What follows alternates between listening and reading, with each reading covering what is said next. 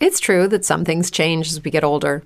But if you're a woman over 40 and you're dealing with insomnia, brain fog, moodiness, and weight gain, you don't have to accept it as just another part of aging. And with MIDI Health, you can get help and stop pushing through it alone. The experts at MIDI understand that all these symptoms can be connected to the hormonal changes that happen around menopause, and MIDI can help you feel more like yourself again. Many healthcare providers aren't trained to treat or even recognize menopause symptoms. MIDI clinicians are menopause experts. They're dedicated to providing safe, effective, FDA approved solutions for dozens of hormonal symptoms, not just hot flashes. Most importantly, they're covered by insurance. 91% of MIDI patients get relief from symptoms within just two months. You deserve to feel great. Book your virtual visit today at joinmidi.com. That's joinmidi.com. ¿Eres un fan apasionado de fuera de series? Ya puedes apoyarnos gracias a las suscripciones para fans de iVox, donde podrás acceder al catálogo de programas históricos de nuestro podcast y a contenidos exclusivos solo para mecenas. Visita la web de iVox o bien instala gratis su app en tu smartphone o tablet. Busca fuera de series, pulsa en el botón de apoyar y elige la cantidad de tu aportación desde 1,49 euros al mes. Todos nuestros mecenas ya pueden disfrutar de la primera temporada completa de Fuera de Series, un material único que no encontrarás en ningún otro sitio. Y cada viernes, dos nuevos episodios del catálogo histórico del programa. Conviértete en mecenas de Fuera de Series y disfruta de contenido exclusivo con la suscripción para fans de iVox.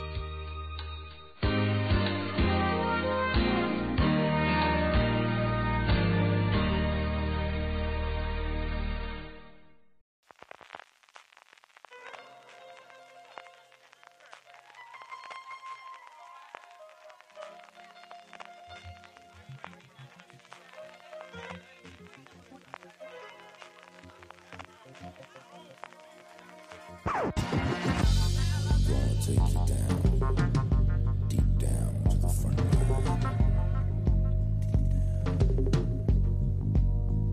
Bienvenidos a Top, el programa de fuera de series donde hacemos estas listas relacionadas con el mundo de las series de televisión que tanto nos gustas. Seguimos con la serie de programas especiales dedicados a repasar lo que ha sucedido en este 2018 y hoy nos toca seleccionar la que han sido para nosotros las mejores series del año. Soy CJ Navas y en este programa te contamos con Francis Arrabal. Francis, ¿cómo estamos? Pues con muchas ganas de dar mis 10 mejores series del año, CJ, y con mucho dolor por las que me he tenido que dejar fuera, ¿eh? Así que voy a aprovechar también para llorar un poquito en este programa de todas esas grandes series que se me han quedado y se me han quedado, se me han caído de la lista. Y también con Marina Sus. Marina, ¿cómo estamos? ¿Qué tal, CJ? ¿Cómo estás? Muy bien, y además, además de tener los, los top de nosotros tres, tendremos el top de la redacción de Fuera de Series que hemos elaborado también a partir de la encuesta y que diremos al final, ¿verdad, Francis? Sí, eh, ha votado toda la redacción de Fuera de Series, a saber, pues tú mismo, CJ, eh, Marina Such, Alberto Rey, Iñaki Oyarzun, Marichol Zabal, Valentina Morillo, Mario Santonja y yo mismo. Ahí hemos sacado las, las mejores series del año, hemos puesto una nota de corte y de ahí para arriba han entrado unas cuantas, que son más de 10, pero bueno, que luego eh, al final de después de repasar nuestro top 10 eh, daremos la lista de, la redacción. Y también eh, recomendar a todo el mundo que se pase por fuera de series.com que va a encontrar la lista de lo mejor del año según las mejores series del año según la redacción de fuera de series. Ahí podrán encontrar tanto la lista de resumen con todas las series y un texto y tal hablando un poquito de estas series que, hemos elegido en la redacción como las mejores del año como las listas individuales de cada uno que nosotros tres las vamos a decir en este podcast pero ahí en ese artículo podrán encontrar pues eso, pues la lista de Alberto Rey o la lista de Valentina Morillo o la de María Santoja. Muy bien, pues con todo eso, como suele ser norma de la casa, antes de pasar del 10 al 1 a dar nuestro top, lo primero que hacemos es preguntar si nos ha costado mucho o no. Esta es una de estas cosas que todos hablamos durante el año y del pánico y de la pereza que nos da a veces para hacerla. Marina, ¿ha costado mucho hacer tu top 10 finalmente? Eh, pues sí, mucho porque además después de haberlo hecho y cuando vi las votaciones me di cuenta de que se me habían olvidado varias que me hayan gustado mucho a lo largo del año y cuando hice el top se me fueron por completo de la cabeza. Con lo cual, todo mal. Francis, ¿y a ti? Eh, a mí me ha dolido mucho por las que me he dejado fuera, ¿verdad? Porque hay al menos cuatro, sino cinco, que es que deberían de estar en ese top 10, aunque fueran los últimos puestos. Y de verdad que me, que ha me, me, ha costado por, por el dolor de decir, tú sabes, CJ, que yo soy indeciso por, por naturaleza, entonces dejarme fuera estas listas. Eso sí, la primera la tenía clarísima, ¿eh? Yo he tenido bueno, pues parte de lo que decía Francis, de sí, hay un montón de series que me hubiese gustado. Es cierto que al final eh, reconozco ya desde partida que los eh, impactos más recientes tienen mucho más peso y series más recientes mucho más probable que estén, desde luego, que las que están a primeros de año. Y me ha ocurrido lo que comentaba Marina con una serie, que me ha parecido alucinante que se me olvidase cuando hice todo lo demás, porque al final lo tonto, lo tonto, tengo aquí en el listado escritas casi 50 series y, algo tuvo que pasárseme en la cabeza para olvidárseme. Y en este caso no fue viendo el top, sino viendo las mejores series de Alison Herman en The Ringer que aparecía en la imagen y dije, no puede ser verdad que no la tenga en el top. Bueno, pues al final ha entrado de aquella forma y ha desmarcado una que luego comentaré posteriormente. Pero porque no habéis hecho trampa, esto me lo decís a mí y yo los cambio del formulario, Marina Suchi y CJ Navas, que parecen nuevos. Pero, pero, el formulario de Google para pero, Pero, pero porque tú eres así y tú te dedicas a manipularlo todo y yo soy de las de una vez, una vez que está hecho, está hecho. ¿Qué dos? Como decían, como decían no, no, no, no. Como decían, los, ¿eh? los eh, como decían los romanos en latín, eh, scripta, scripta manent verba volant. Así que así se queda. En mi caso no, yo la he cambiado. Lo que pasa es que la cambiaremos aquí. En el otro sí que, bueno, pues ya mandé cuando tuve que mandar el top ahí y, se quedará. Pero para los oyentes verán que hay un movimiento solamente con una serie que sí que se ha colado dentro de mi top 10.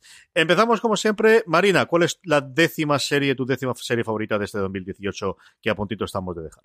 Pues mira, aquí yo tengo, eh, yo voy a empezar a hacer trampa. Porque tengo tres puestos con empates tres puestos con empates porque son de series que se me olvidó por completo incluir en el top y me parece fatal que se me olvidara incluirlas en el top. Así que voy a empezar a hacer empates. Si Francis puede hacer trampas y cambiar sus votaciones. Madre mía. Todo lo malo se pega. Todo se pega menos la hermosura. Eh, de verdad. es, que, es que menos la inteligencia y la hermosura. Es totalmente cierto. Bueno, yo en el, en el puesto 10 tengo dos. Una que es muy reciente y que creo que ha sido una pequeña sorpresa para mucha gente, que es el método Kominsky.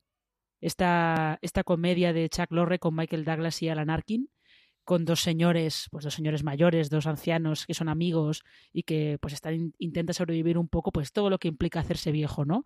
Y que es mucho más entrañable de, de lo que parece a simple vista. Tiene muchísimo corazón esa serie. Merece mucho la pena echarle un, un vistazo. Y aquí yo he hecho trampa y la he empatado con, con una serie que es de este verano que no sé cómo se me ha, se me ha podido olvidar, que es Pose.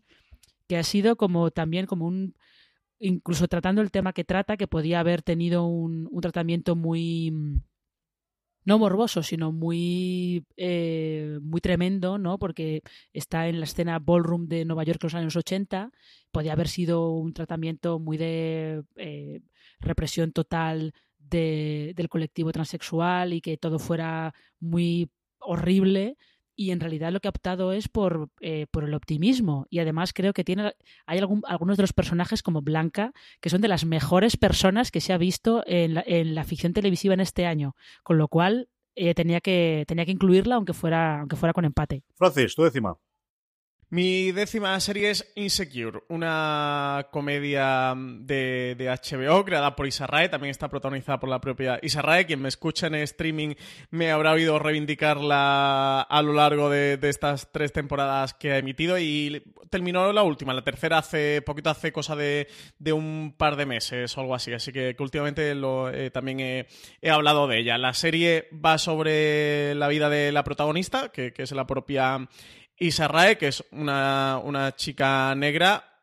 que es casi, o que está ahí prácticamente enfrentándose a la crisis eh, de los 30, una crisis vital en cuanto a lo laboral, en cuanto a su relación personal con, con su pareja y también la vida de su amiga Molly, que también es otra, otra chica negra, eh, alrededor de los 30, en este caso ella es abogada. Es una serie que, que habla sobre la vida en general, como estas comedias de autor tipo Master of None, que ya sabéis que a mí tanto me gusta. Es una serie que no me canso de reivindicar. Eh, eh, que de verdad que recomiendo a todo el mundo que, que, se ponga con ella porque creo que es de las pequeñas joyitas que hay en televisión. De esas series de las que siempre decimos es la serie que, que nadie está viendo y que todo el mundo debería ver, pues para mí de, de mi lista esa sería sin duda Insecure.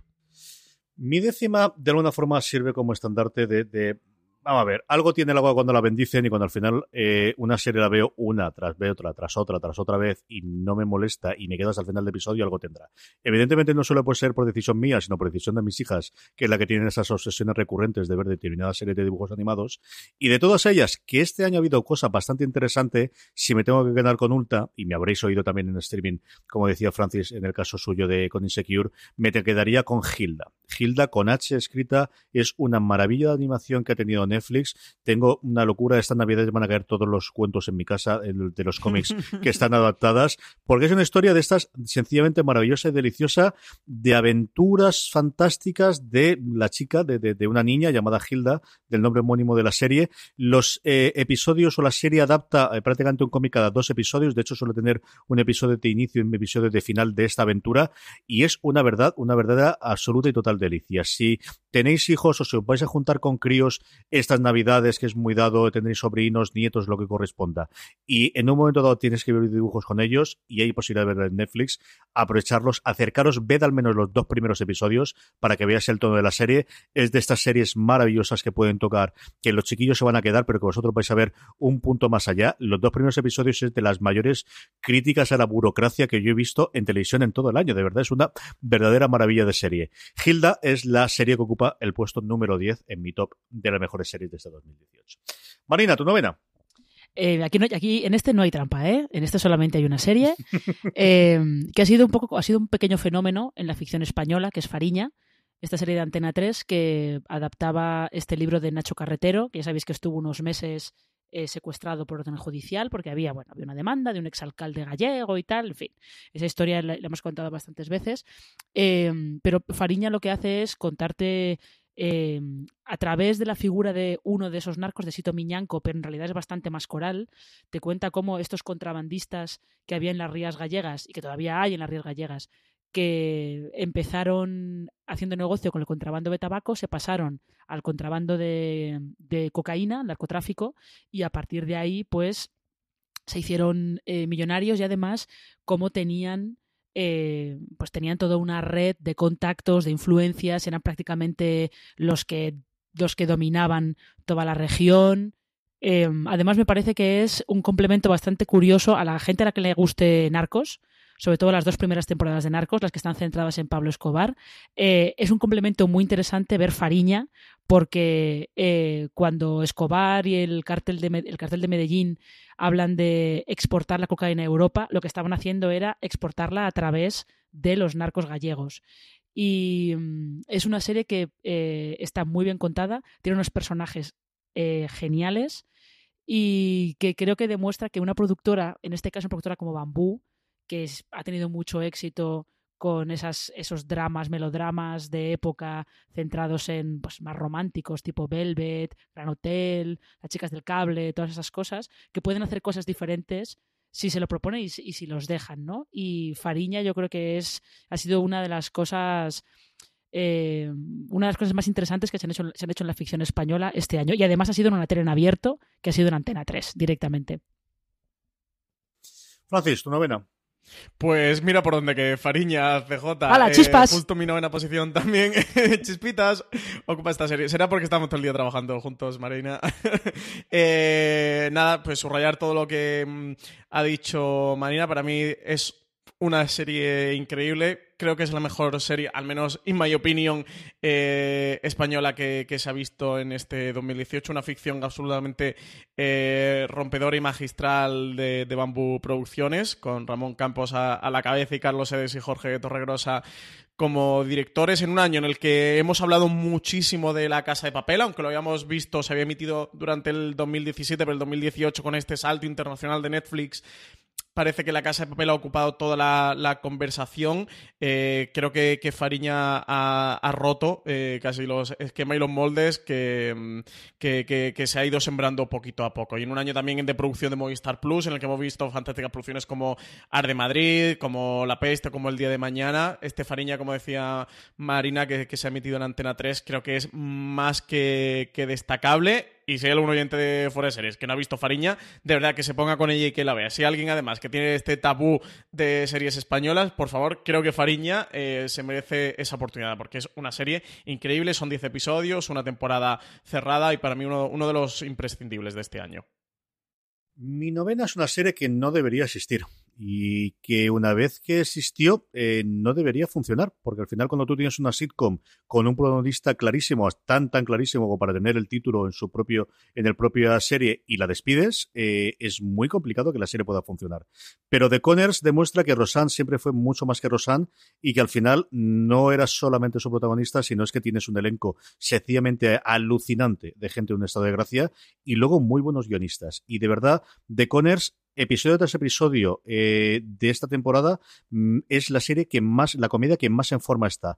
Con ese punto adicional del método Kominsky que contaba previamente Marina, eh, que podemos tener también en Mom y que teníamos también en la Rosan clásica, que es, sí, es una comedia en la que tienes un montón de chistes, con mucho humor negro, pero con muchos tonos personales y con partes muy de drama. Desde el primer episodio en el que narra por qué no está Rosan ya en la propia serie, es una, eh, es la mejor comedia que combina los momentos dramáticos, los momentos duros, las partes de troncharte de risa con muy mala eso sí, porque tiene muchísimo humor negro. De verdad, es la comedia más en forma de, este año. The Conners es la serie que ocupa mi puesto número 9. Francis, digo, perdón, Marina, tu octava. Eh, mi octava, aquí he vuelto a hacer trampa otra vez, eh, porque tengo dos. Una que es una serie española, que creo que también que ha sido un poco de las, de las sorpresas que tuvimos en verano, porque casi nadie esperábamos nada del día de mañana de esta adaptación de Movistar Plus de, un libro de Ignacio Martínez de Pisón y luego resultó que ha sido de, las cosas que han tenido mejor recibimiento en la ficción española de, todo lo que se ha estrenado este año, ¿no? Eh, ya sabéis que, como digo, adapta un libro, está centrado en, en, un personaje que se llama Justo Gil, que llega a Barcelona en los años 60 para ganarse la vida, básicamente, y en esas maniobras que hace para ganarse la vida, pues se va metiendo en, en toda una historia de eh, policías, bueno, de chivatos que informan a la policía, a la brigada social de la policía franquista, de eh, grupos comunistas eh, contra el régimen. Se va metiendo en un, en un montón de, historias y eh, está todo muy bien llevado y sobre todo tiene un, unos personajes fantásticos y un Oriol Pla, que es quien interpreta a Justo Gil, que es eh, es maravilloso, la verdad. Y yo aquí la tengo compartida con una serie de la que no voy a contar nada porque creo que va a aparecer seguramente en algún top, de la que hemos hablado muchísimo, que es eh, la segunda temporada de American Crime Story, el asesinato de Gianni Versace, que em, merece mucho la pena, sobre todo por, eh, según pillas cómo, está, cómo funciona la temporada, que va hacia atrás, desde el momento en el que Andrew Cunanan asesina a Versace hasta eh, cómo Kunanan es, empieza a convertirse en, asesino en serie. Tiene dos o tres episodios, el cuarto y el quinto, en mitad de la temporada, que son devastadores y que son como una pequeña peliculita de, de suspense y de terror, incluso, que funcionan muy bien. Francis, octava. Pues mi octava es la segunda temporada de Handmaid's Tale, del cuento de la criada que para mí no, no, ha sido una segunda temporada a la altura de la primera y yo creo que, en general, de hecho, la serie se ha caído bastante de la conversación, pero aún así creo que, sigue siendo muy buena serie, que tiene un quinto y un sexto episodio que son vibrantes, el de Semillas y el de Primera Sangre, y también tenía un noveno y un décimo, el de la última eh, ceremonia, que, me recuerdan a, lo mejor de Handmaid's Tale y, y, de por qué esa serie consiguió en su primera temporada, bueno, alzarse en muchas de las listas como la mejor serie del año durante el 2017. Eso es una serie que creo que se ha caído un poquito de, la conversación, pero creo que sigue estando entre las 10 mejores series que hemos visto este 2018 al final, en este mundo de, tantísima oferta y de tantísima posibilidad de binge watching, cuando una serie semanal consigue que la quiera ver nada más que salga, algo tiene que tener. Y es el caso de una serie un spin-off de una serie que en su momento adoré y me encantó y que casi me atrevería a decir que hombre, aquella tuvo momentos muy buenos, pero casi me gusta más que The Good Wife la nueva adaptación o la nueva spin-off que es The Good Fight. Yo creo que tiene todos los aciertos y todos los momentos para, eh, para gustarnos. Y en esta segunda temporada, yo creo que el matrimonio King y el resto del equipo de guionistas han visto que CBS o Access en Estados Unidos les daban rienda suelta, les daban posibilidades de empezar a experimentar con el formato. Tiene episodios, por ejemplo, de 30 minutos que cuentan una historia maravillosa, que pueden jugar con el tipo de serie que quieren hacer, que empiezan a explorar esas posibilidades que le dan en streaming para eh, contar historias siempre con una imagen sencillamente maravillosa y tan bien contadas y tan bien cerradas y tan interesante cuando hacerlos, al final es un grandísimo procedimental adaptado al 2018 y creo que el mejor que hace ese papel de, tener un procedimental a día de hoy y como os digo era la serie que yo todos los lunes no podía pasar de mediodía si tenía un hueco la intentaba ver incluso comiendo. The Good Fight es mi octava serie de este 2018. Marina, tu séptima. Pues eh, voy a coincidir contigo, CJ, porque mi séptima es The Good Fight, precisamente. Eh, y en este caso, la mía, eh, yo la he incluido en el, séptimo, en el séptimo lugar por la manera en la que se ha puesto a explorar cómo es ahora Estados Unidos con Trump en la presidencia. Sobre todo cómo, eh, cómo, ha, cómo han cambiado, no sé muy bien cómo, no sé si decir cómo ha cambiado la percepción que muchas personas tenían de, del país, de la sociedad del país. como que de repente Trump es presidente destapa o saca a la luz un montón de comportamientos eh, racistas, misóginos, xenófobos, eh, discriminatorios que había en Estados Unidos y de repente en The Good Fight se dan cuenta de que no es que sea cosa de dos o tres personas, sino que si Trump está ahí es porque todo ese caldo de cultivo estaba ahí, porque el país es así, de alguna manera. Entonces, me parece que ese, ese análisis que han hecho en unos episodios divertidísimos y entretenidísimos, por cierto, ha sido, eh, ha sido muy interesante, ha sido lo que le ha permitido dar el salto, un salto adelante para que esté, al final estén incluyéndola, incluso los críticos americanos que la han ignorado bastante hasta ahora, eh, para que la estén incluyendo en muchas series, de, en muchas listas de lo mejor del año. Francis, tu séptima. Mi séptima es una serie que me ha dolido poner tan baja porque ha sido de las series con la que mejor me lo he pasado durante este 2018, pero las seis que vienen después me, han gustado más. Así que por eso está aquí. Es Killing Eve, una producción de BBC América que yo creo que nos ha sorprendido a todo. Es un thriller con tintes criminales y tintes de humor negro que ha, creada por Phoebe Waller-Bridge, que se ha convertido en uno de los nombres de, creadoras también a seguir eh, después de Fleabag haciendo este Con una Sandrao en ese personaje de Eve Polastri y una Jodie Comer como Villanelle, que se han convertido en dos de los personajes eh, que nos llevamos de, este 2018, de los grandes personajes de este 2018. Una serie con tan solo ocho episodios, que está renovada para una segunda temporada y que en mi caso, no sé en el vuestro, eh, ha hecho las delicias. Se me lo he pasado con esta psicópata de Villanelle y, con esta Eve Polastri, esta Sandrao eh, oficial del MI5 persiguiéndola, me lo he pasado, pipa son dos de los grandes personajes de este año, indudablemente. Mi séptima, a ver, en mi top 10 tengo muchas primeras temporadas, porque al final el atractivo de la primera temporada es innegable, alguna que otra segunda temporada, como he comentado previamente de The Good Fight, y solo una última temporada para el eh, dolor y sufrimiento, pero por otro lado le ha permitido hacer el cierre, yo creo que un grandísimo cierre, a una maravillosa serie que yo espero que con el tiempo descubra más gente como es The Americans. The Americans llegó a un final pactado hace dos años con la cadena que le emitía, eh, eso hizo que la penúltima temporada fuese una temporada en la que se notaba mucho el que les quedaba una más, en el que estaban colocando de alguna forma las piezas para hacer esa última temporada y todo ha llegado yo creo a un final más que satisfactorio en la última temporada que hará que todos aquellos que hemos visto no veamos los trenes ni escuchemos With or Without YouTube 2 de la misma forma durante, la próximo, durante el resto de nuestras vidas. Una maravillosa serie desde el principio hasta final. The Americans es la serie que ocupa el puesto número 7 de mi top 10 del 2018. Marina, tu sexta. Eh, mi sexta es eh, un estreno de hace relativamente poco. Eh, una de esas series conspiranoicas que se han puesto muy de moda y que a mí me encantan, que es Homecoming. Esta serie de Amazon que adapta un podcast sobre un programa que en teoría, un programa, se supone que el gobierno de Estados Unidos, mm, no está muy clara la cosa, y que en teoría tiene que ayudar a que los soldados que regresan del frente eh, tengan una se puedan reinsertar en la, en la, vida civil de una manera más sencilla, ¿no?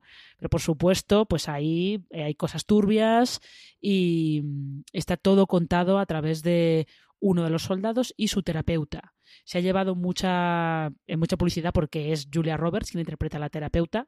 Em, pero yo creo que es, es, una serie que, si bien creo que la historia que trata al final se queda un poco, no es que se quede en nada, pero eh, la como siempre en estas conspiraciones es mucho más interesante la presentación de la conspiración que la resolución del misterio, ¿no? Pero lo que a mí me gusta mucho es cómo está contada la serie. Sobre todo eso de que utilicen, que la banda sonora sean fragmentos de bandas sonoras de películas ya existentes, que me parece, me parece una idea que tarantiniana que está muy bien utilizada aquí, y sobre todo cómo juegan con el con la relación de aspecto para marcarte lo que es el presente, lo que es el pasado. Eh, está muy bien. O sea, técnicamente y visualmente me parece que es una serie eh, muy interesante y que está muy bien. Francis, ¿cuál es tu eh, sexta? Pues una de mis series favoritas y con la que mejor me lo paso después de Juego de Tronos, que es Westworld, un Westworld que, que ha tenido una gran segunda temporada eh, con un quinto episodio a Kane no Mai y, un octavo que era Kiksuya, que creo que, son dos de los grandes episodios también de, este 2018. La serie es de ciencia ficción, de HBO, está creada por Jonathan Nolan y Lisa Joy. Ya sabéis que ocurre en, un parque, en un futuro no demasiado eh, lejano, en el que hay un parque con con unos robots y donde un parque del oeste donde la gente va allí a, pasárselo bien. Y a partir de ahí ocurren muchas cosas y no voy a contar nada más porque cualquier cosa podría ser un spoiler enorme para todo lo que ocurre en Westworld. Tiene ese corazón de, perdidos en la serie que, que a mí tanto me gusta y esto de las teorías de Reddit y los hilos, que ya sabéis que yo, que yo me lo paso pipa. Así que nada, sexta posición para Westworld. Mi sexta es una serie que no debería gustarme. Es una serie que cuando yo vi la premisa dije, uff, yo esto de las historias de los ricos y los famosos, además siempre pasados por Hollywood, me da una pereza terrorífica. Y vi el piloto y le vi puntitos sobre todo lo que más me atraía que era el creador era uno de los de las personas que habían estado en la mesa de eh, guiones de VIP y el punto de mala leche y de humor negro se le notaba y esa parte no voy a negar que me atraía me gustaba mucho y la dejé pasar y poco a poco Succession, Sucesión empezó a cobrar cierto ritmo, sobre todo en medios americanos y dije, bueno, vamos a ver qué exactamente qué es.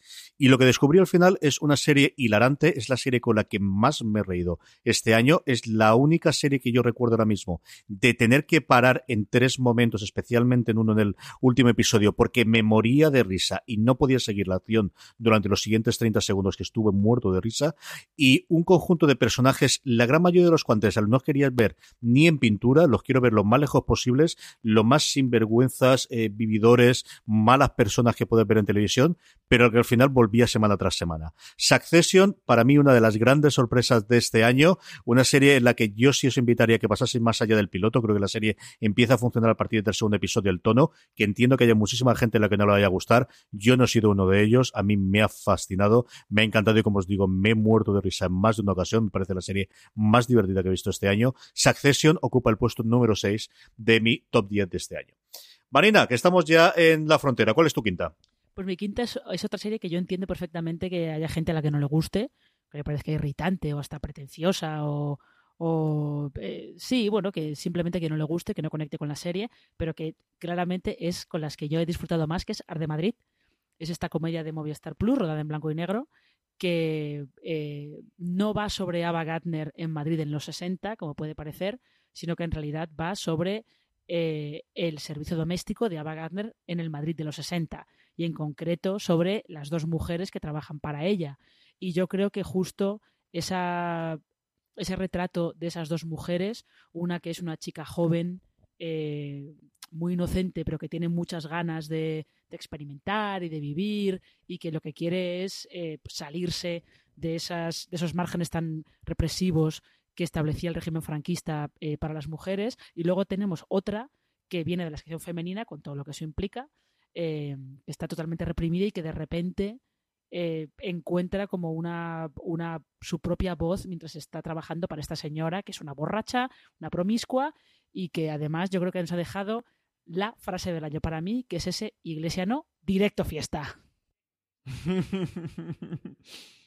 Francis, tu quinta.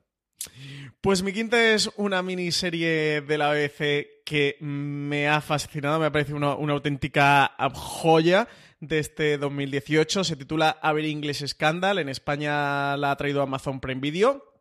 Tiene como protagonistas a Hugh Grant y a Ben Whishaw en me atrevería a decir dos de los papeles de su vida. Lo de Hugh Grant, de verdad, es que, es que está espectacular. Bueno, Ben Whishaw no tengo palabras, pero es que Hugh Grant es impresionante. La historia adapta un hecho real, que es la vida. Bueno, lo que ocurrió entre, entre Jeremy Thorpe, que es el personaje que interpreta Hugh Grant, un, miembro del Partido Liberal del Parlamento Británico, que a principio de los 60 conoce a un chico joven, que es el, personaje que interpreta Ben Whishaw. Eh, tuvieron un romance homosexual en una época en la que la homosexualidad estaba condenada en, Inglaterra. Él a finales de los 60 eh, sale elegido como líder del, Partido Liberal. Durante todos estos años en los que no, mantuvieron eh, la relación, la vida de este amante vuelve a él y él siempre lo está intentando tapar. Y bueno, todo se desencadena a principios de los 70 con, con un escándalo y salta a la luz pública esta relación con otras muchas cosas que tampoco puedo contar, eh, que aunque son historia,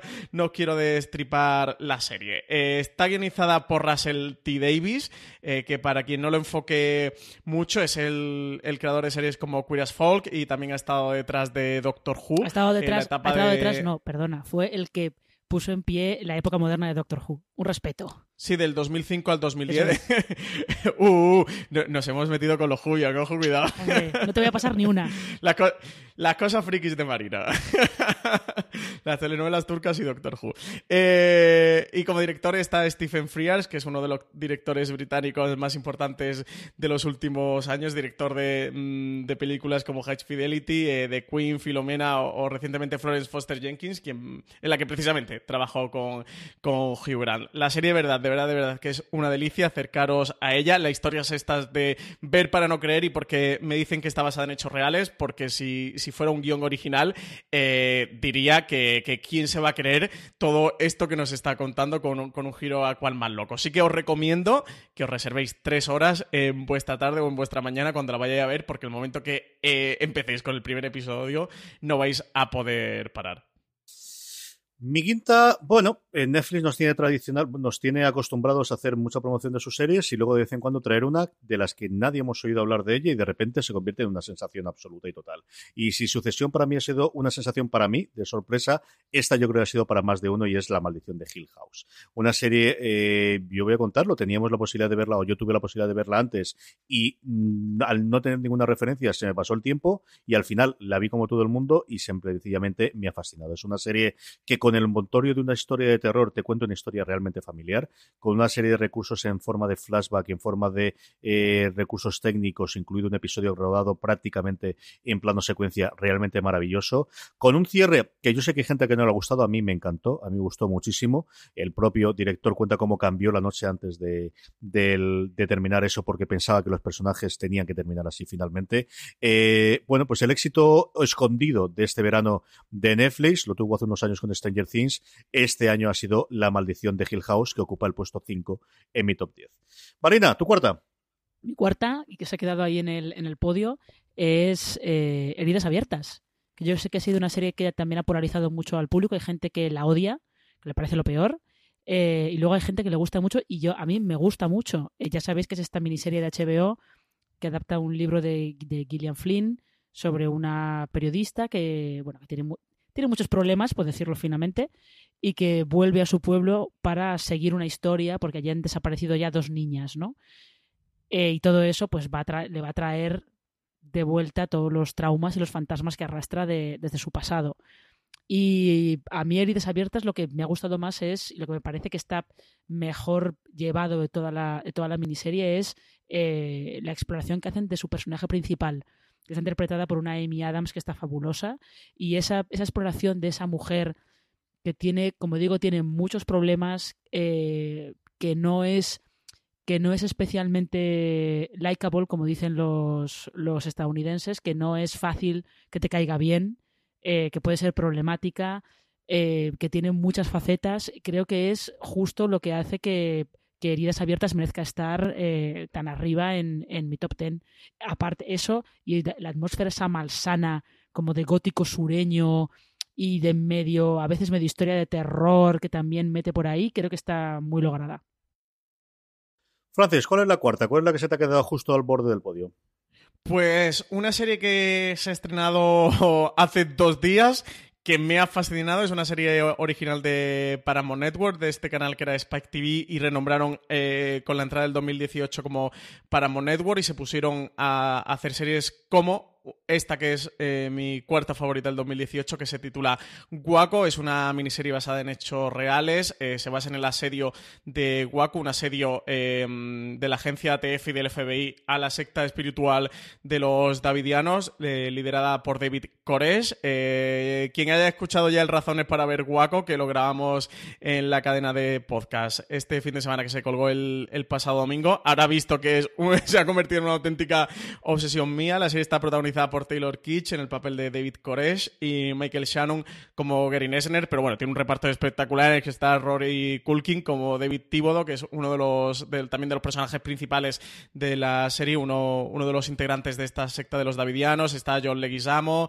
está Melissa Benoist, bueno, está Julia Garner, un auténtico repartazo. La serie eh, tiene tan solo seis episodios. en el momento que la gente, si nos está escuchando la, en la semana que hemos colgado este programa, el lunes pasado emitió dos programas, dos, los dos primeros episodios para Mon Network. El próximo lunes emite los otros dos. Y al siguiente, los, los dos últimos. De verdad que recomiendo a la gente que, la vea. Eh, me ha pegado muy fuerte, muy duro. No sé si es esto, CJ, de lo que tú muchas veces llamas del culto mm, de lo nuevo, pero fíjate cómo ha irrumpido directamente a, a la cuarta posición esta serie de Waco, a la que le tenía muchas ganas cuando se anunció el proyecto ya hace año y medio aproximadamente aproximadamente y desde que se estrenó en Estados Unidos, que se estrenó a principios del 2018, le tenía ganas. No ha llegado hasta ahora en España eh, y no me ha podido fascinar más la serie. Estoy loco con, la historia original aquí, leyendo hasta los dos libros en los que se basa el de la gente del FBI, el de David Thibodeau y todo lo sabemos o lo sufrimos, Francis. Digo, sí, luego, luego, luego, que yo estoy con mis cosas frikis, ¿sabes? En fin.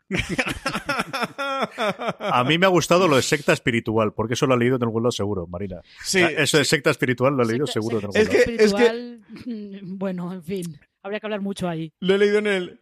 Lo he leído lo del libro de Nesner. Es que, em, como otra serie que, hablaremos más adelante que se ha convertido en otra de mis obsesiones, eh, tengo muy difícil clasificar este tipo de cosas en mi mente.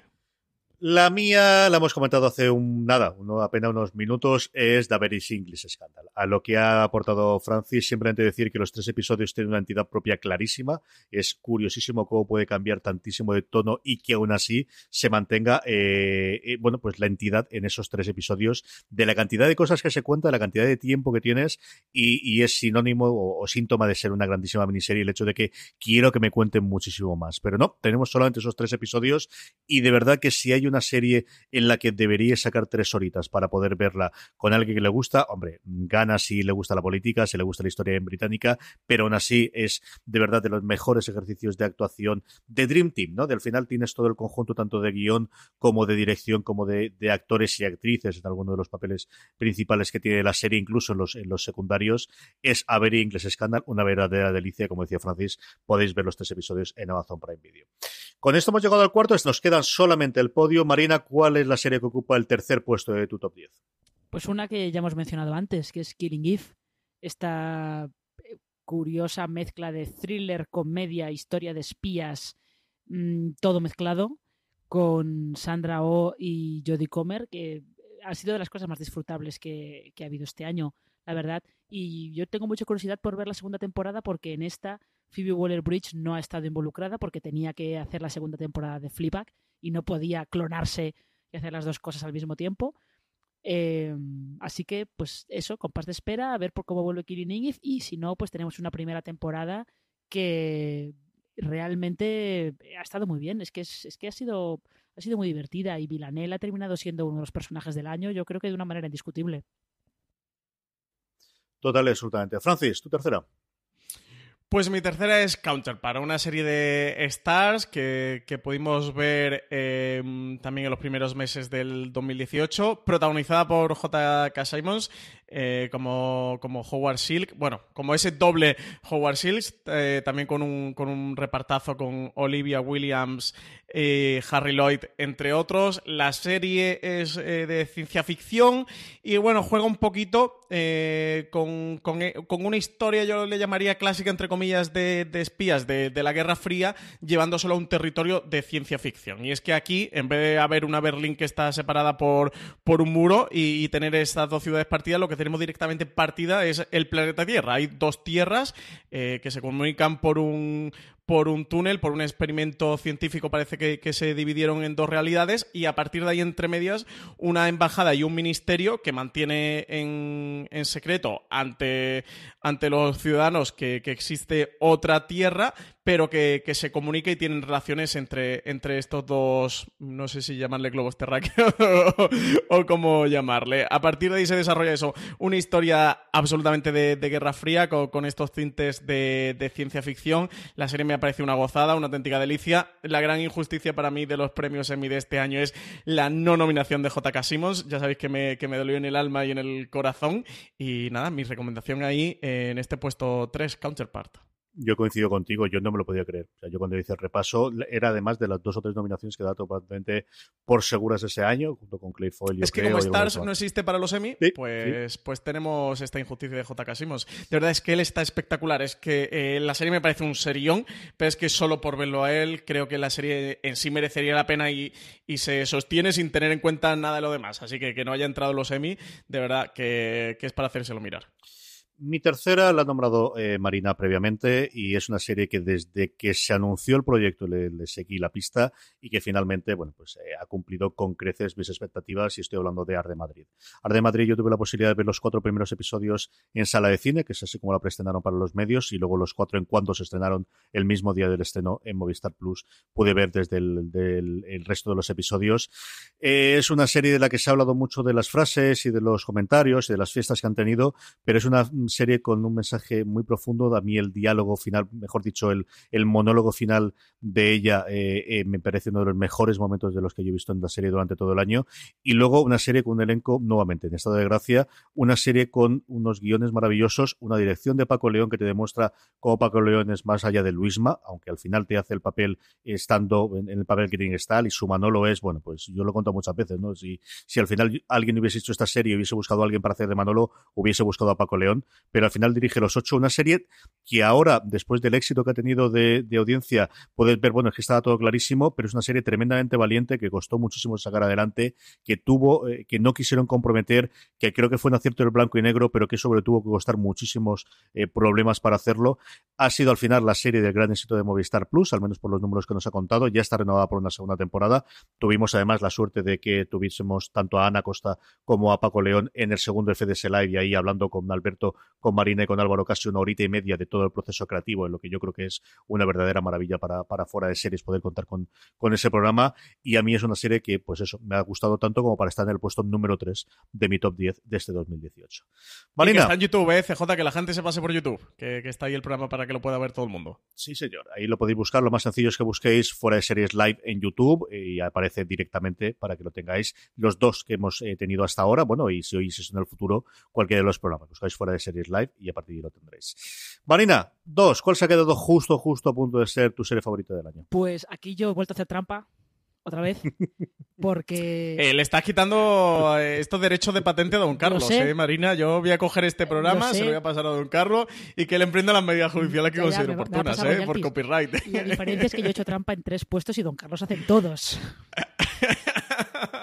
Eso también es verdad. Con lo cual, en fin. No, pero aquí yo he hecho trampa porque he puesto Dos, eh, inicialmente había puesto The Deuce, la segunda temporada de The Deuce, que es esta serie de HBO de David Simon que cuenta el ascenso de la industria del porno en los años 70 en Nueva York y que ha tiene una segunda temporada que se centra mucho en los personajes femeninos, sobre todo en, en Aileen, que está intentando abrirse camino en el porno, no como actriz porno, sino como directora y productora, y evidentemente eso le cuesta un mundo eh, y se da cuenta que tiene que pagar un montón de peajes que pensaba que había dejado atrás desde el momento en el que dijo no quiero seguir ejerciendo la prostitución. Mm, pues hija mía, va a ser que la cosa no es tan diferente eh, en los despachos de Hollywood y en la calle.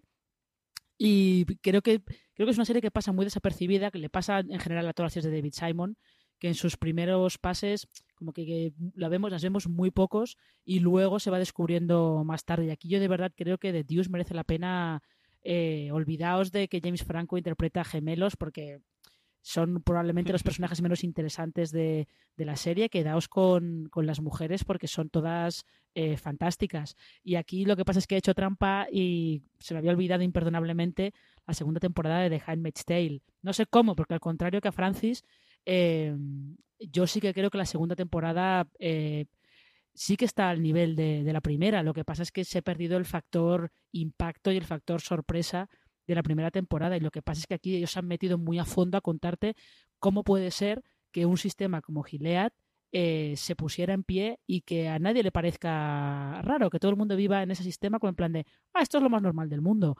Y sobre todo creo que mantiene el nivel por la exploración que hacen de, de Serena Joy, la mujer de, del comandante, que sí es la villana, pero la manera en la que te retratan la jaula de oro en la que ella misma se ha metido y cómo se está dando cuenta de que está metido en una jaula de oro y de que todo eso es culpa suya, eh, creo que ha sido, eh, vamos, que ha sido digno, que, ha, recibido, tenía que recibir muchos más eh, parabienes de los que ha recibido al final, ¿no? Y que creo que a pesar de todas las críticas que se le han hecho al final, al final de la temporada, me parece que es un final muy coherente con cómo es la serie y con cómo son esos personajes. Sí, Serena Joy está genial. Para mí es de lo mejor de la segunda temporada también. Yo creo que lo que le pasa a esta segunda temporada, Manina, es que mientras que la primera es.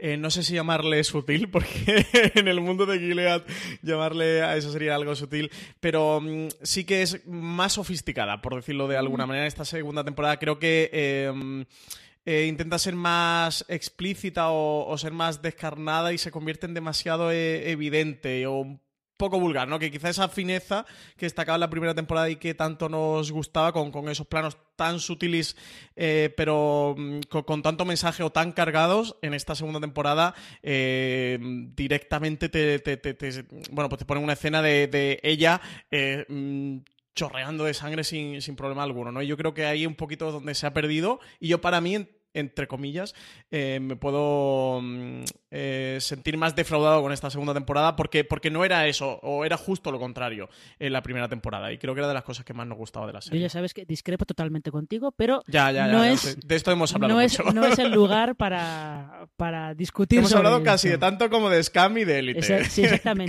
Y en todos los casos, en Elite no. En el resto de casos no lleva razón. Porque no tienes criterio, ya lo sabes. Francis, su segunda. Eh, mi segunda serie es un serión, es la segunda temporada de American Crime Story, el asesinato de Gianni Versace, una serie que también ha pasado muy desapercibida, eh, para pena de Ryan Murphy, que el pobre se, lamentaba de, que, de lo poquito que se había hablado de, de esta serie, de cómo quizás el centrar el foco en Gianni Versace desde, desde el, aparato de promoción de, la serie antes de que se estrenara, bueno, pues podía haber llevado un poquito a confusión de los espectadores y de la crítica, que la gente se hubiera sentido un poquito decepcionada, porque esta serie no habla de Gianni Versace, habla de su asesino, habla de Andrew Cunanan, un personaje, por decirlo de manera resumida y por no enrollarme, complejo y un poco loco, o demasiado loco. Eh, un retrato muy interesante, ya no solo del propio Andrew Cunanan, sino de la época que refleja, de la época en el que, el que se comete ese asesinato, de, ese Estados Unidos, de ese contexto social, de la repercusión eh, social que tuvo y el impacto en los medios, como ya lo hacía con la primera temporada de, People V. O.J. Simpson, pero también de lo que significaba ser homosexual en, ese momento, a nivel social, a nivel policial, y de cómo todo esto desembocó en la muerte del diseñador, del propio diseñador eh, Versace. a mí la serie me parece una mm, locura.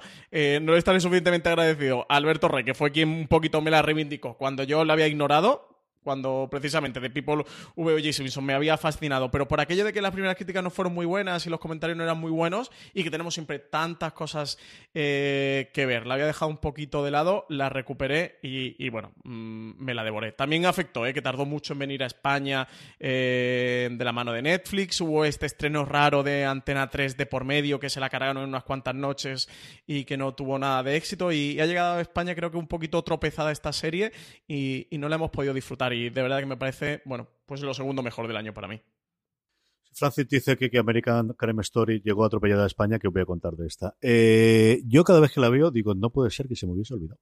Eh, de verdad, es alucinante que mm, con la barrila que digo en esta serie, del mm, follón que di, por saco que di cuando se estrenó Teddy Perkins se me pasase, pero en fin, mi culpa, mi grandísima culpa, y se me olvidó Atlanta. Y de verdad que sigo sin entender por qué fue. No sé si es por cómo se estrenó, porque al final es una serie que pasó en el olvido, que al final en los semi rascó prácticamente nada, por no decir absolutamente nada, que al final el estreno en España pasó sin pena ni gloria y se ha olvidado completamente de esa, pero en su momento en el estreno en Estados Unidos eh, pilló el momento en que Donald Glover era una estrella total y absoluta, mm, con el estreno de eso, antes de que se estrenase solo, y especialmente con This is American, su videoclip, que causó un fenómeno, pues como se causaron los fenómenos durante una semana y media.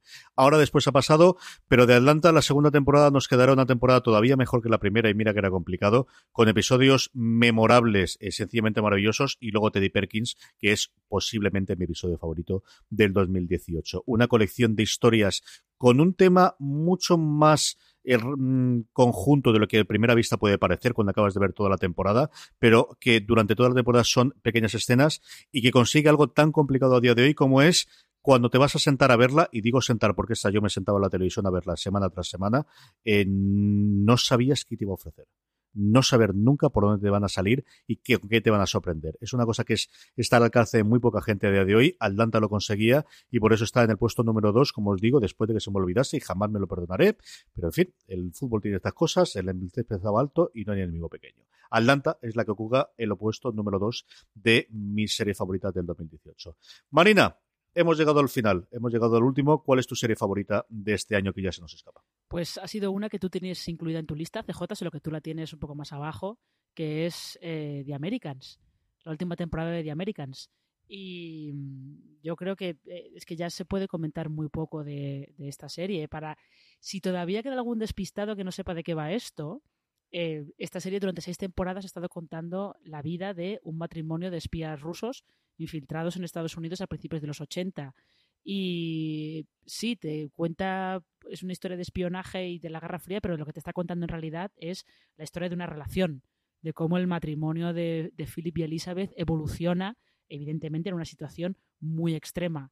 Y la última temporada eh, es que ha, sido, ha ido de menos a más y sobre todo el último capítulo ha sido... Eh, es un capítulo impresionante en el que si te pones a pensar en realidad no pasa gran cosa, pero emocionalmente es tan intenso que realmente, como dice CJ, no, es imposible volver a escuchar With or Without You de U2 de la misma manera que antes y hasta Brothers in Arms de Dire Straits es imposible volver a escucharla de la misma manera que antes.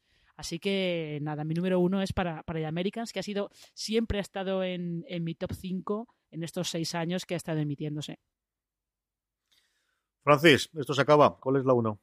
Jo, con lo me estoy pasando. Pues si decía que Waco ha sido o es mi obsesión más reciente, eh, American Crime Story, el asesinato de Gianni Versace, eh, fue otra de mis obsesiones serie de filas de este 2018. Mm, mi obsesión en mayúsculas es una serie documental eh, de Netflix que se titula Wild Wild Country, otra serie de la que le tengo que agradecer a Alberto Rey y aquí también a Tony García que me la descubrieran porque fue de estas cosas que lleva Netflix sin nota de prensa, sin aviso ni aspaviento ninguno que, de repente soltaron por ahí por, por marzo de, 2018 que para mí había pasado sin pena ni gloria y a la semana del estreno eh, los dos me dijeron de oye ponte con, con esta serie documental porque vas a flipar de lo que sale ahí.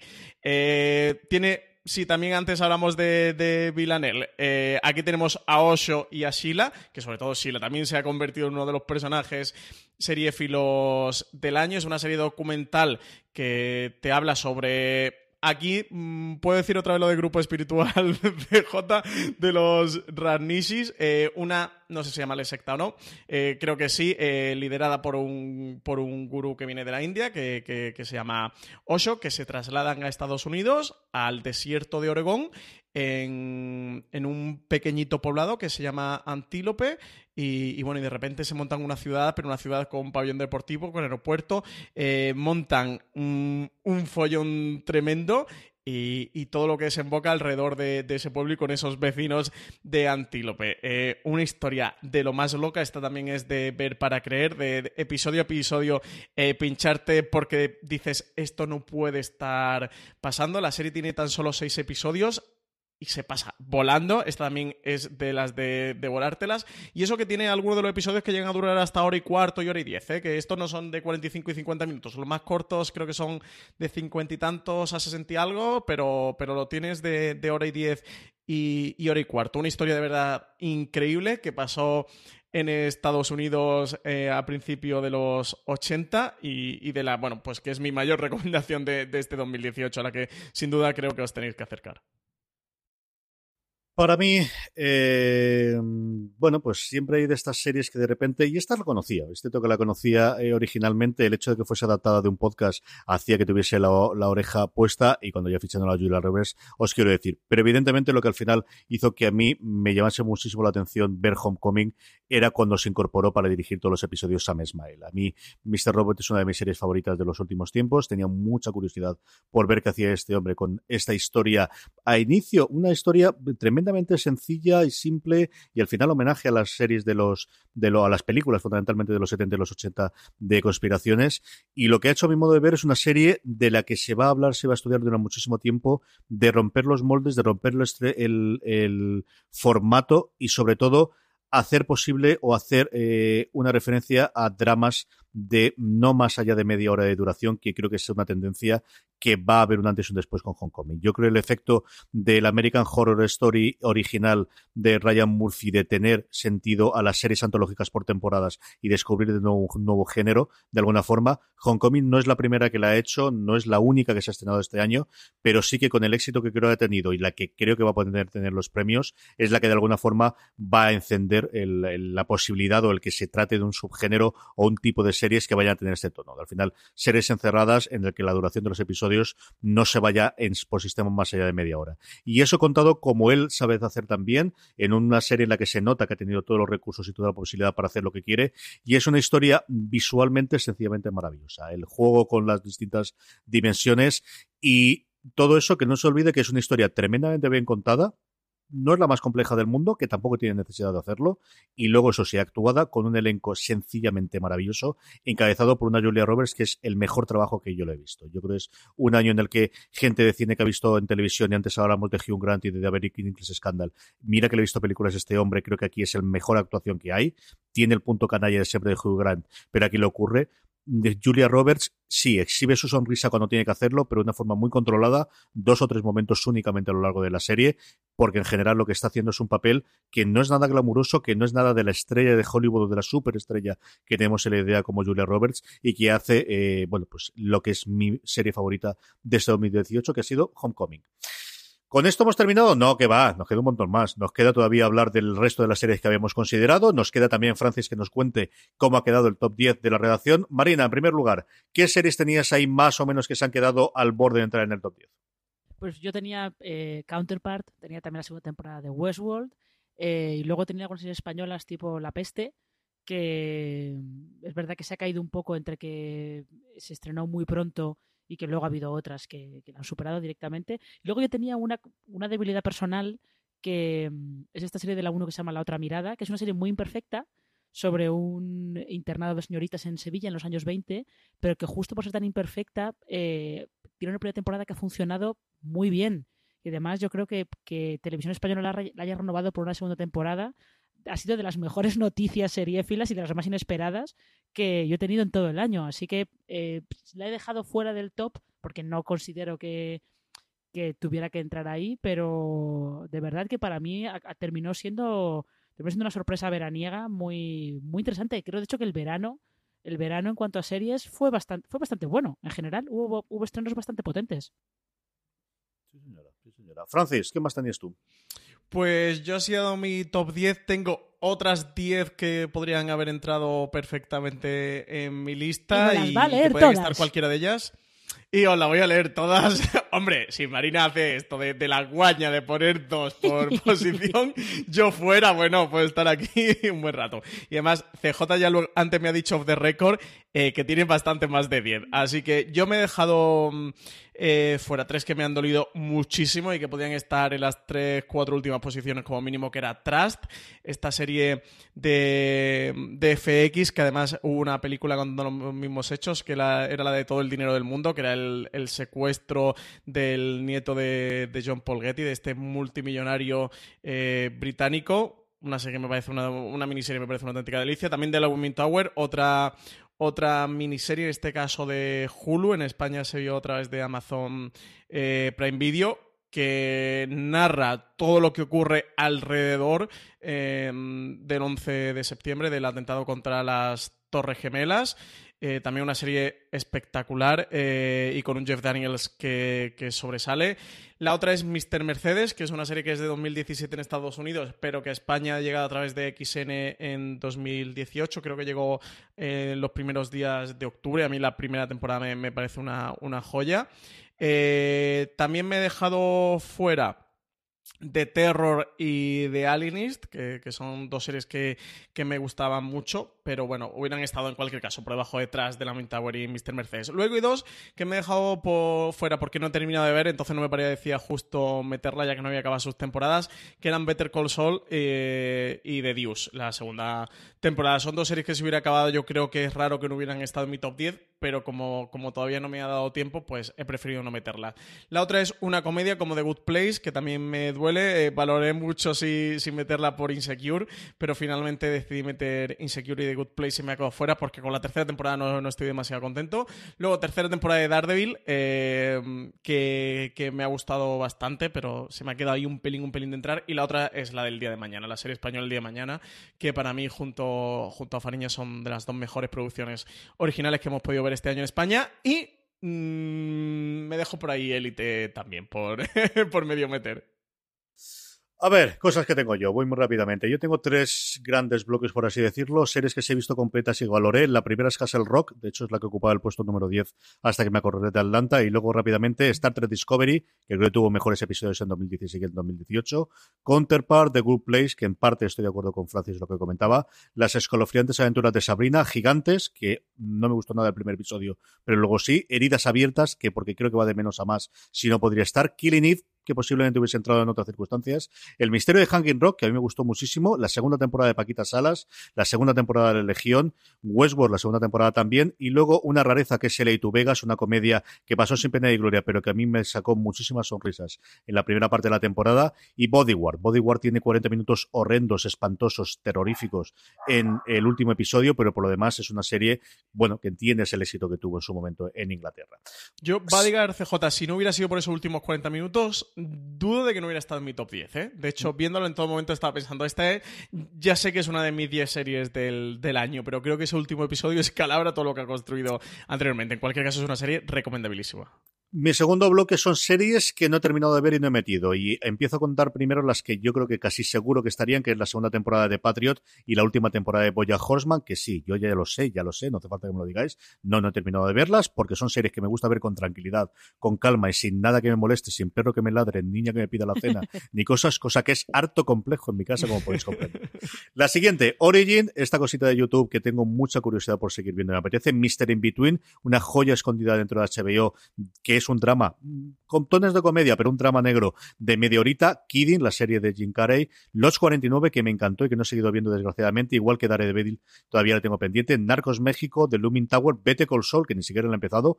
Pose, como comentábamos antes, American Horror Story Versace, ya me duele a mí. El método Kominsky, que le gustó tanto a mi mujer, que la queremos ver juntos. Fariña, Guaco o The Deuce. Y luego tengo una última parte de series de más programas de televisión que no son series o que podemos considerarlo. Primero, el bloque de información noticias con Last Week Tonight de John Oliver, que desde luego si ampliase ahí, pero sí que me limité a series, casi seguro que estaría porque es de las cosas que veo sí o sí conforme se estrenan todos los santos lunes mientras está en emisión. Y luego una cosita, es cierto que muy yankee, muy americana, que eran las áreas problemáticas de Guyan Zenak, un tío que me gustó en una serie muy perdida que era People of the Earth, eh, y aquí hablaba, es cierto que mucho sobre control de armas en Estados Unidos, pero tenía un programa bastante interesante. Y luego ya series documentales. Chef Stable, que yo creo ha vuelto a la forma con la última temporada. Eh, Making It, una mm, delicia de reality que yo creo que no se ha estrenado aquí en España, hecho por los dos protagonistas de Parks Recreation y que era mi momento de, de, bueno, reencontrarme con la humanidad, porque era un reality en el que la gente se apoyaba y se ayudaba y lo que tenía que hacer era hacer manualidades y hacían verdaderas maravillas. Six Dreams, en la serie documental de Amazon Prime Video sobre la Liga Española. Explain, que es una cosa que os recomiendo que está en Netflix, que hace eh, la publicación Vox americana, en el que cuenta eh, determinadas cosas. Tiene uno, por ejemplo, sobre el K-pop, que a mí por fin me ha descubierto, me ha descubierto qué leche es esto del K-pop. Y luego. Yo lo descubrí el viernes pasado, CJ, que es el K-pop. Pues tienes que ver Explain. Si me, permitís, si me permitís un pequeño inciso sobre el K-pop, si a alguien le interesa, eh, creo que está colgado en YouTube un reportaje de la BBC de media hora más o menos, eh, que es muy interesante, porque no solamente te explica qué es el K-pop, sino que te cuenta el fenómeno que es en Corea y sobre todo cómo funciona la industria, que es un poquito perturbador. Está muy bien. Y el que casi seguro que hubiese metido, si al final hubiese eh, metido también series documentales, que es Camarón de la Isla al Mito. Eh, igual me pilló justo en el momento. Yo creo que es un programa que hace 10 años no hubiese gustado con todo el problema que tiene y es que no es una biografía sino una geografía, se nota eh, el que al final, pues por ejemplo, no se nota, en ningún momento se habla de la droga en el mundo del camarón, que creo que es algo totalmente necesario que vayas a contar, pero a cambio de eso tienes el acceso que ha dado la familia a una serie de material documental histórico y sonoro que es sencillamente inigualable, es sencillamente espectacular. Camarón de la isla al, mito y termino con el último que es, bueno, pues mi llorado y siempre añorado Anthony Bourdain, que nos abandonó este año y que desgraciadamente su Parts Unknown, el programa que hace para CNN, hasta donde yo tengo conocimiento, no llega a España y se lleva aquí para empezar a entablar una lanza de que llegue, porque es mucho más que un programa de viajes, es mucho más que un programa de cocina, es un programa de retratar cómo es la realidad en el mundo en los últimos 15 años que ha estado haciendo este hombre, hace unas verdaderas maravillas de programa. Eh, siempre agradeceré a Netflix el que me lo recomendase cuando tenía la cuenta americana en su momento. Desgraciadamente, pues aquí no nos llega, a ver si logramos que llegue Parts Unknown. Esos son las cuarenta y tantas que se soltan, más o menos. La última temporada de Bricomanía no la va a meter también, CJ. No, porque no lo veo, pero te he metido Making It y de verdad, si os gusta Bricomanía, meter Making It. Vale la pena buscarla y tenerla. Esa tiene que traerla alguien. Por favor, que sepas aquí, yo, eh, en las cosas frikis mías, como diría eh, Francis, en serio, Making It es un lugar feliz total. Yo estoy con CJ es media hora de reconciliarte con la humanidad, de verdad. Es una cosa sencillamente deliciosa y de ver lo Claro, si a eso unes lo manazas que soy yo, es una cosa de ver, ah, pues todo esto se puede hacer lo puede hacer personas. Es una cosa maravillosa. Maravillosa, maravillosa. Hasta aquí hemos llegado y nos falta el top de la redacción. Francis, tú que tienes ahí los números, cuéntanos cómo ha quedado las series al partir de los votos de todo el mundo. Cuenta primero el proceso y luego cuenta las series que se han quedado. Sí, pues como comentaba al principio, hemos votado todos los miembros de la redacción de Fuera de Series, eh, que no lo voy a volver a repetir porque somos muchos. hemos puesto una nota de corte, que era que entraban de 10 puntos hacia arriba eh, la serie, o sea, no hemos hecho de poner 10 series, sino las que entraran a partir de esa nota de corte con el número eh, que fuesen. Cada uno de los miembros que ha votado ha votado 10 series. En la primera posición valía 10 puntos, la segunda 9, la tercera 8 y así sucesivamente hasta la décima un punto. Y tal y como ha quedado el ranking, han entrado al final con esta nota de corte 16 series.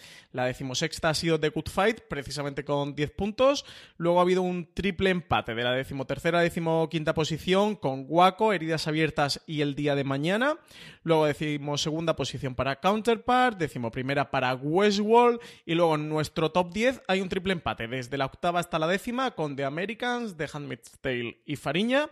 Luego séptima posición para Wild Wild Country con 20 23 puntos, American Crime Story Versace sexta con 25, Abril English Scandal quinta con 29, cuarta posición para Homecoming que se ha quedado ya puntito del podio con 33 puntos, la que sí que ha entrado, tercera posición, Esar de Madrid con 38, la segunda Killing Eve con 44 y ha ganado la serie eh, pues más votada por la redacción de Fuera Series. La elegida como mejor serie del 2018 ha sido La Maldición de Hill House con 47 puntos. Una burra de puntos. ¿eh? Hay 37 puntos de diferencia entre la primera y la decimosexta. Entre esta Maldición de Hill House y, y The Good Fight. Luego, como curiosidades varias, eh, la serie que más miembros han votado a la redacción de Fuera de Series ha sido, mm, han sido Killing Eve y La Maldición de Hill House, esas dos, y seguidas de Fariña, A ver English Scandal, Hancoming y, y Arde Madrid. Luego otras series que, que, se han votado, pero que se han quedado fuera de la nota de corte, han sido de Deuce, que se ha quedado con nueve puntos, eh, justo mm, fuera. Eh, también estaban eh, de Marvelous Miss Macy, Lo Insecure, de La Tower, El Método Kominsky, Succession, The Corner, Sorry for Your Loss, eh, La Amiga Estupenda, Día a Día, Félix, Las Locas Aventuras de Sabrina, Bodyguard, The Alienis, Harlots o Atlanta. Las locas, se quedó Atlanta con, las, con Las Locas Aventuras de Sabrina, has dicho.